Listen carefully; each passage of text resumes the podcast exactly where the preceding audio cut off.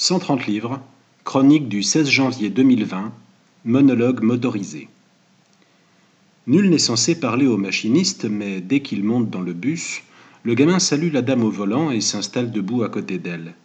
Avec un didactisme vorace, il cause de tout, du cours d'histoire géo aux jeux vidéo vintage, reprenant son souffle plus vite qu'un nageur olympique. Elle acquiesce toujours, sourire aux lèvres et relance peu. Il n'en a pas besoin. Le môme s'exprime plutôt bien pour l'âge qu'on lui donnerait. Voix sinusoïdale, joues encore pleines, lunettes et coupes de cheveux déjà ringardes sans doute. Il soliloque en bougeant les mains, le geste est gauche, aussi forcé que le semble son sourire, malgré une évidente jubilation. Ce moment-là, il l'essore absolument. On ne me la fera pas, dit.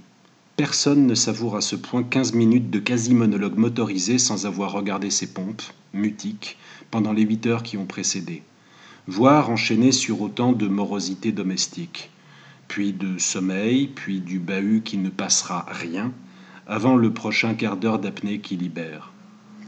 J'aimerais te dire que tu t'en défras, bonhomme, de tout ce qui se passe autour du bus, comme d'une vieille épluchure de toi. En pratique, c'est un peu plus compliqué que ça. Je te souhaite juste que ça picote à peine dans 30 ans quand tu recroiseras ce gamin-là.